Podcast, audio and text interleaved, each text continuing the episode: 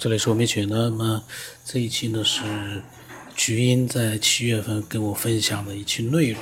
他是听了六百三十三期关于算命的那一期之后啊，他突然感悟到了命运的可预知正是因果法则的体现。那么他呢，就是一贯性的是用文字写的是非常好。我其实呢也很欢迎，呃，分享者尽量的用文字来表达自己的一些经历和想法，因为文字呢比较直观一点，呃，我录起来呢可能会更好一点。当然，如果说你说我的语音很清楚，我而且语音里面讲的都是，呃，前后都是非常，呃，主题都是一贯的，然后呢，内容呢也是就是说有很多的很很多的一个参考价值，那也可以的。呃，只是从我的录音的角度来说呢，文字的话呢，可能录出来效果会好一点。那么他说呢，第一个他讲的问题就是因果之不可思议。他说因果基本体现为呢，有因即有果，有果必有因。那么对于按照因果法则运行的系统呢，因与果是一个整体。有杂音啊，是因为外面有那个车子在。做这个就是挖掘地的那个是在在那个挖地呢，挖掘车，所以有一点点噪音。那么他说我们的世界呢具有单向的时间箭头，然后他解释了一下括号里面，他说我们是承载着记忆的时空连续体，时间的单向流动是我们存在的方式。这个呢就暂时呢就不展开了。他说因为我们的世界具有单向的时间箭头呢，因此我们观察到前因后果。如果给每一瞬间的世界拍摄全息快照，那么每张图片、照片呢，就是世界在时间纬度上的切片。他说：“杜桑走下楼梯的裸裸女，这幅画呢，就是表现了这些切片的重叠。那每一张切片上的每个点，都是由之前相关的多种因素交互作用的结果。它所衍生的后果呢，也会在之后的时间里逐渐的与。”越来越多的事物发生关联。假设若是以一个平面代表当下的时间切片，那么垂直于该平面的直线呢，就是时间轴，造成当下平面上任意点的所有前因，在相邻的前一时间平面上是多个点的集合，而该集合中的每一点在之前的，在再之前的时间平面上呢，同样又对应着一个因果集合。那么以此类推呢？我们可以看到当下某点的前因集合，在时间轴上形成一个从过去向当下收缩的锥体。那么他说，同理，自当下的某点向未来发展出的所有后果，也成形成为一个发现发散的锥体。说当下平面上的每一点都有自己的时间锥，过去和未来的每一点都是这样。他们叠加交织出的就是因果之网。他说：“这张网呢，即事物之间的联系呢，其深远复杂的程度，岂非正是不可思议吗？”然后第二个，他讲到的就是未来的决定论和可知性。他说：“既然未来是由过去决定的，那么就是逻辑上可知的。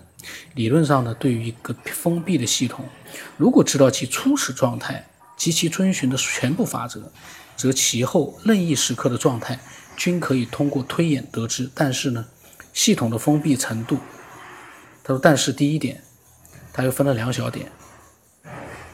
但是第一点，系统的封闭程度，其初始状态和遵循法则的可知性是相对的。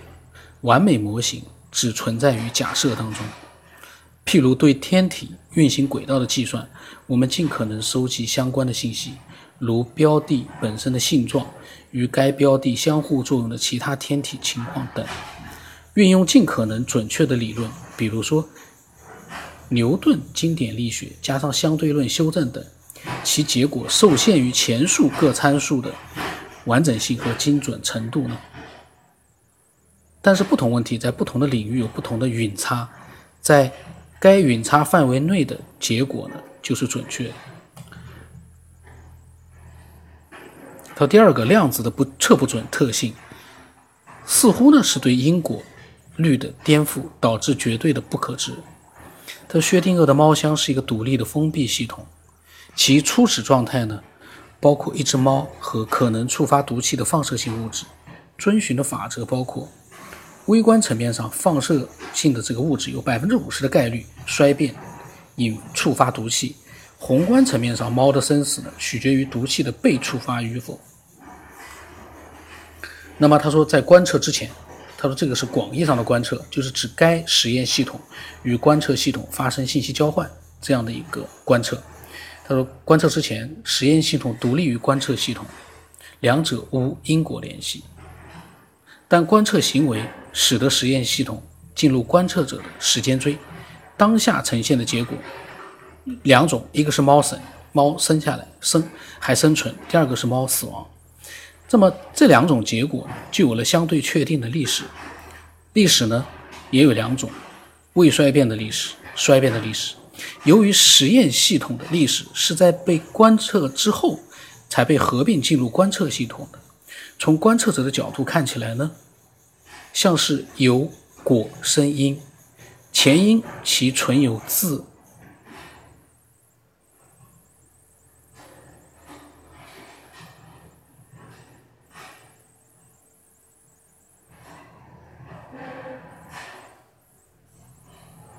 他说，从观测者的角度看起来呢，像是有果生因。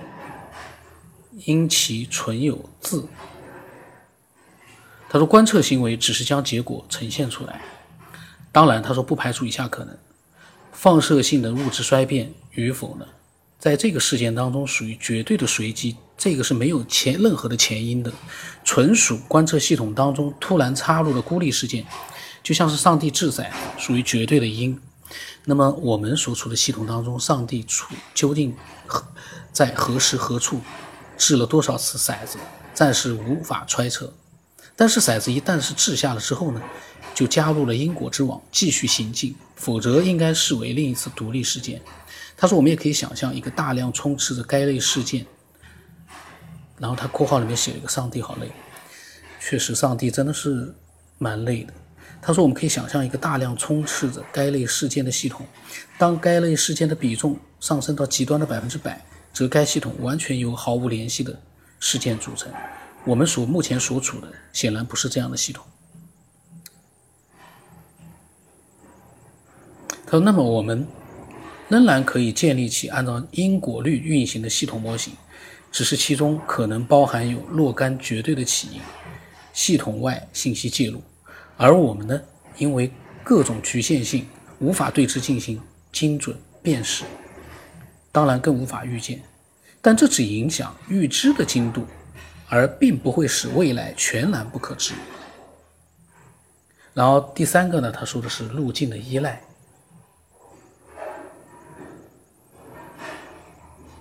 到科学领域的研究对象独立程度越高呢，对运行规则了解越精准，预知预测的结果就准确。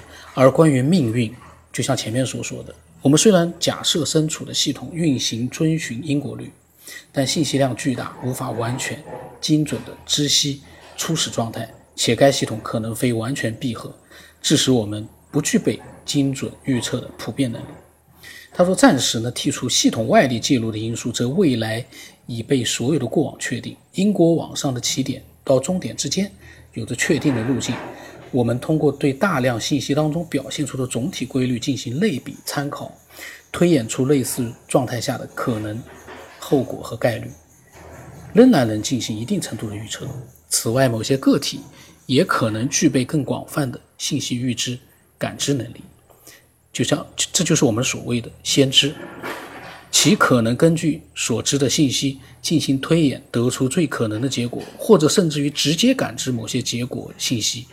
这些信息可能有多种感知方式，嗯，比如说，他说雨林老师的即视感可能属于较仿真的形态之一，所以呢，这样的一个预测者传递出来的信息在内容、形式以及详尽程度上呢，也不尽相同。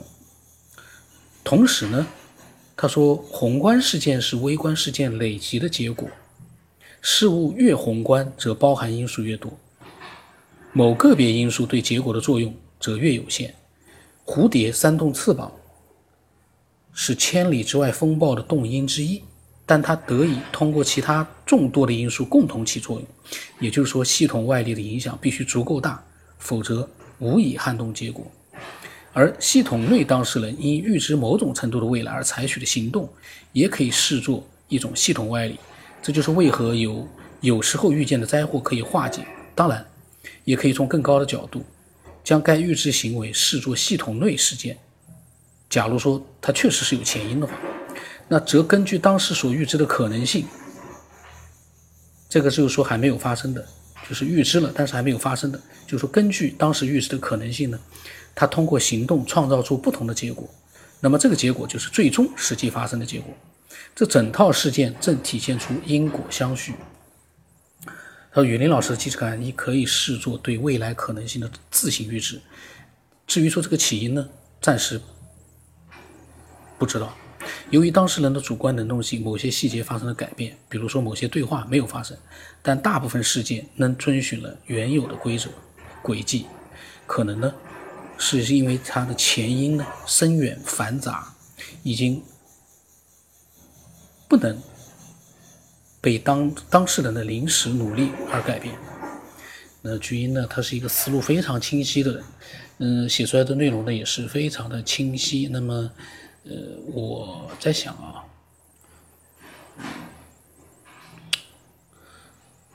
大家可以看看文字，到时候到公众号里去看一看。那么第四个，他说了一个自由意志。他说整个系统呢浩瀚庞大，因果交错繁复，我们的空间和时间视角则如此的狭窄短暂，无法辨识出全部的详细路径。因此呢，感觉生活中充满巧合和偶然，而其中绝大部分其实属于墨菲前定的一一隐一着。这个呢，到时候看文字吧，因为一下子解释不清楚。那么这个就是文字的奇妙，有的时候文字。呃，写的非常的巧妙的话呢，你用语言是没有办法把它完全的表达出来的，这就是文字和语言的一个区别。而语言，你只要说出来之后，用文字一定能把它表达出来，而且可能会用很短的文字能表达出来。所以呢，语言和文字是两个不同的这个系统，文字和语言呢，其实也没有高下之分。这就像佛教和科学一样，我突然扯到这个修炼和科学了，都是不一样的。也不能说，哎呀，这个文字写的嘞，我语言都没办法描述了。这文字就比语言要高深很多。当然，文字和语言各有各的呃比较优势的地方。那么他说，我们的自由意自由意志啊，正体现在我们对因果律的认识。知道有果而造因是有心之为，故菩萨亦生畏之。就说知道有了结果，知道了结果而去造制造出那个因是有心之为。然后他括号里面写了一个，他说：“至于曾遇见过而改变的未来是否存在，如同薛定谔猫的另一种状态，是当前系统外的事情。这个呢，暂时就不去讨论了。呃，然后他有一个附，呃，这个菊英是其实是写了很多的东西啊，他的文字其实蛮多的。我在想，呃，他如果说能够贡献出更多的文字，对我们整个节目的内容。”我觉得都是一个非常高的、非常好的一个提升。他在二零一五年六月份的时候呢，他也有所感想，写下了一句话，就是月亮并非每次临时坍缩，因其非独立于整个世界。能量潮汐里若论因果，是刹那生灭构建了整张罗网。每个人有自己的时间路径，而一切背后的宏大意志，使我们免于高商碎片。当时呢，他是戏称为他的哥本哈根解释。他说这两年呢，因为他一直处于思索状态，并没有去学习更多的东西，观点呢也没有什么更新。他他但他觉得近最近啊所叙述的很多内容，也都没有出离刚才前面那句话的范围。他说，所以呢，天意是不是正是不讲清楚就不许你走？呃，他的这个文字所描述的内容可以说是。非常的牛，我非常佩服巨婴他的这个文字的能力，因为他这个文字呢，你看了文字你就发现这个家伙思路真的是很清晰，而且他的这个清晰不是说我们看的清晰，是他能够清晰的把它描述出来，把里面的前因后果，呃，包含的各种各样的一些小的一些分支，他能把它一点点的描写清楚，这个是最牛的，把分支和主线一点点的描写清楚，真是很牛。我在想，如果我写写小说的时候能够把这些主线分支如果理得清清楚楚的话，我那个小说也可以成为一个经典。但是可惜了，我没有那个能力，所以呢，我对基因是巨婴呢是非常佩服了。那么当时呢，我也跟他发了一些语音。现在呢，因为外面比较吵，我们来听听吧。觉把你写的这些内容啊，能够用比较清晰的一个表述把它呃讲出来的话呢，我的水平也提高了。我感觉啊。那么他说呢，他很佩服老晋的说，就是老晋的那个语言。那么他说他的那个体系很周密，条理清楚，措辞准确，而且内容的完备是事实叙述诉说的，是非常难的。他说：“不是高屋建瓴、胸有成竹者不能为之。”他说：“相比较之下呢，书写不受时间的限制，可以边写边想，边想边改。当然，这是不一样的。我又提到前面的语言和文字呢，就是语音和文字是不一样的，各有各的难处，各有各的优势。呃，巨婴呢是非常的谦虚了。他说，初稿写完了呢，还可以再编辑修订，思索过程呢都在幕后，难度呢远小于现场发挥。”他说：“如果说他脱稿的话，一定是会讲飞的。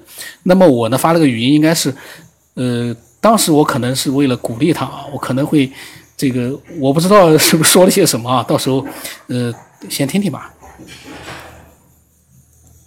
哦，写很难的，这个写一般的人很难去写到，因为我也看过非常多的书，呃，我知道的，就是说写出这样的内容是不容易。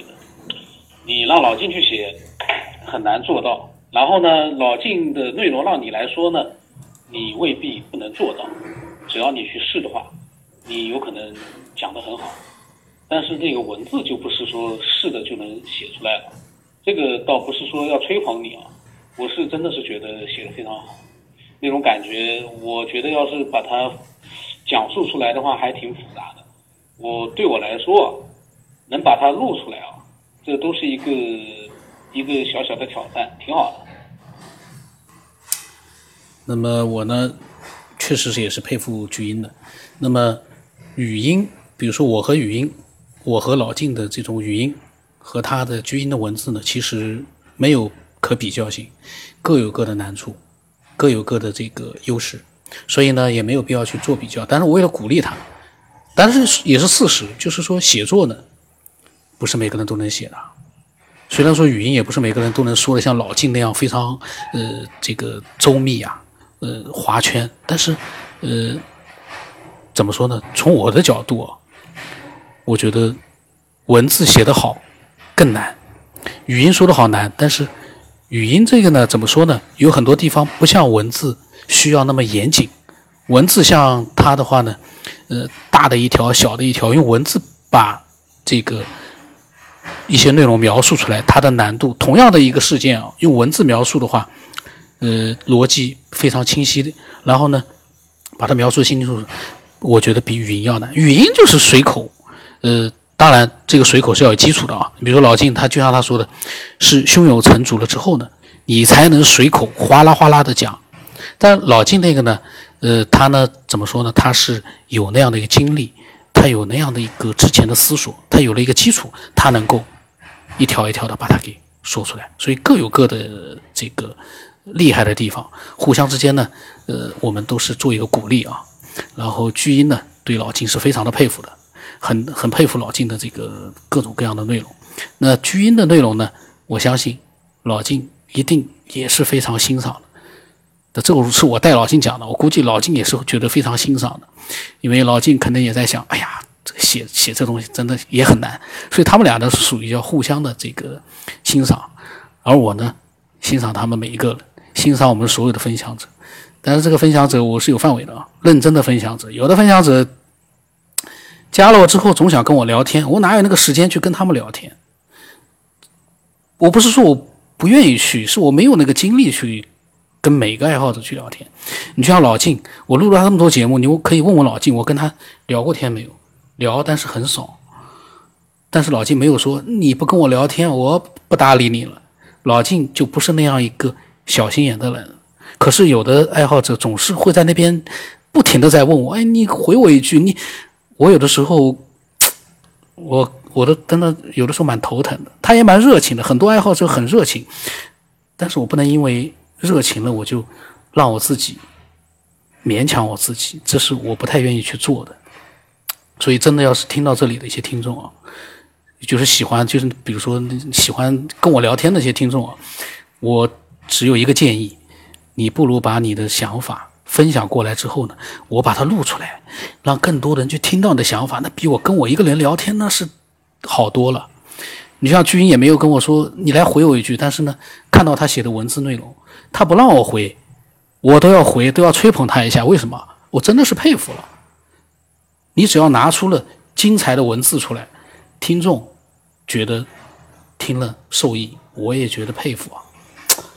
又多说了。外面很吵啊，反而话多了。那么我的微信号码呢是 b r o n s 八不让成八，微信的名字呢是九天以后，欢迎所有的爱好者把真实的分享发过来，发给所有的听众听，不是发给我。所以呢，尽情的分享吧。